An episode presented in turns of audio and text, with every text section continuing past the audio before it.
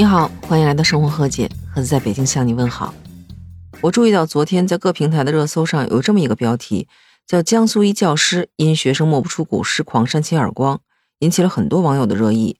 这事件起因是最近在网上流传有这么一个视频，视频显示是在一个课堂上，一个长头发的女老师身穿一件卡其色的风衣，走到镜头右侧的一个男生旁边，非常用力的扇了这个孩子八个耳光。声音非常的响，这个孩子没有吭声，只是默默承受着挨打。但是看得出来，这个视频是这个孩子设置的摄像头或者隐藏的手机偷拍下来的。从文字和话外音的说明上来看，这件事是发生在最近江苏宿迁沭阳县一个初中的课堂上。这个学生被打的原因是因为他默不出古诗来，而且这也不是这位老师第一次打学生了。但是每次几乎都是因为学习成绩或者默不出课文的原因。之前也有个女生也是因为默不出课文来。结果被打了，而且这个老师之前也是多次被家长投诉。记者采访学校的时候，有关负责人说，校方正在处理这件事，不知道是不是因为这个视频是孩子偷拍的，或者出于其他什么原因。在这件事上热搜之后，没有几个小时，之前发这个视频的主要媒体就纷纷把这个视频都删掉了。这件事情一经报道，就引起了很多网友的关注。也有很多网友在评论区留言，有的说：“我小时候也背不上课文，也被打过手心，但是他很感谢这个老师，只是打了手心，没打脸。他说打脸是绝对接受不了的。”有的说：“这就是为人师表吗？怎么能这样呢？”还有的质疑这个学校，因为这个老师之前是被投诉过很多次了，学校不但没有处理，还依然让这个老师在课堂上教授学生，这种做法令人费解。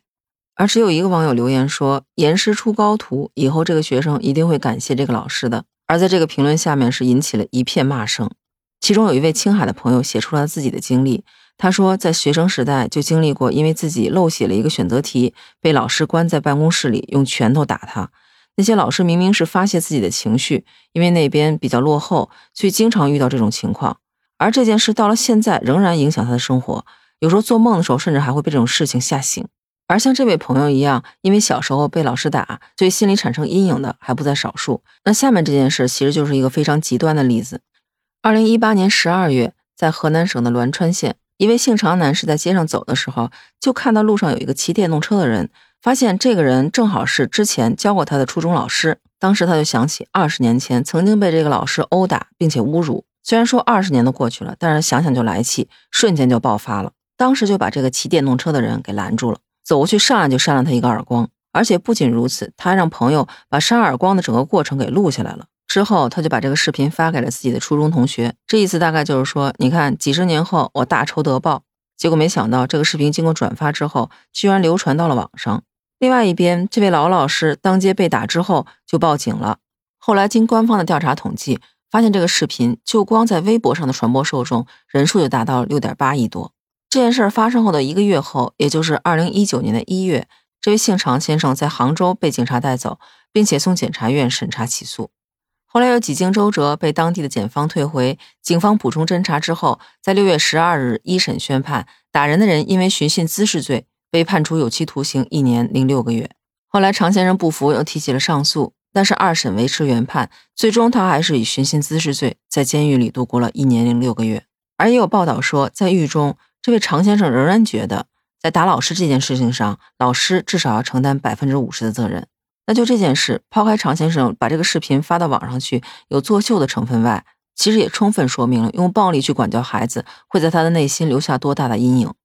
其实从法律的角度上来说，这种老师打孩子的现象应该是被禁止的。在未成年人保护法当中，也是要求了学校、幼儿园、托儿所这种教育机构是不能采取体罚或者变相体罚。或者是侮辱人格的方式进行教育的，所禁止内容其实不仅限于扇耳光、脚踢这类伤害孩子身体的行为，也包括那些有可能会伤害到孩子心灵的行为，比如说罚站、罚跪、罚跑圈，或者是让孩子罚抄作业，变相的增加他的学习量；辱骂或者让孩子多做值日，都是体罚学生的一种表现。当然，就这件事情，其实网上还出现另外一种声音，有人觉得其实这件事情不能仅仅怪老师。这有可能和咱们国家幼儿园、小学的老师的薪资比较低有关系。一些高素质人才、比较好的高校的毕业生，在毕业的时候，往往会考虑自己生活的问题。他们大多数会考虑去薪资比较高的企业，很少有人会去选择当幼儿园或者小学的老师。即使去的话，他们也会选择一些大的城市，或者会去选择当高中的老师。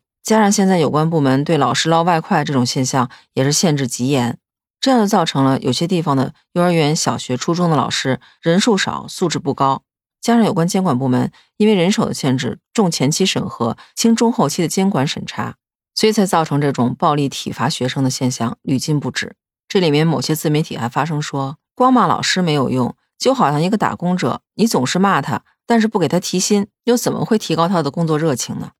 那说到这儿，我觉得老师体罚和羞辱学生确实是非常不对的，这样会对孩子的身心，甚至他成年以后的性格造成非常大的影响。而现在一些地方低年级的老师薪资低，吸引不来高素质人才的情况也确实真实存在。希望有关审查部门能够加强监管力度，老师能够想出一些比较好的方法引导孩子，家长和老师能够相互理解、相互体谅，为孩子提供一个没有暴力、没有羞辱的学习和成长环境。说到这儿，不知道您对这件事情有什么看法？您小的时候曾经被老师体罚过吗？欢迎在评论区告诉我您的故事，咱们在评论区接着聊。那这一期就到这里。如果您喜欢我的节目，欢迎订阅、评价我的专辑。如果您希望能加入听友群的话，也欢迎在那个绿色可以聊天的软件中搜索“盒子”的拼音八八六八八，就能找到我了。我是盒子，感谢您收听《生活和解》，咱们下期见，拜拜。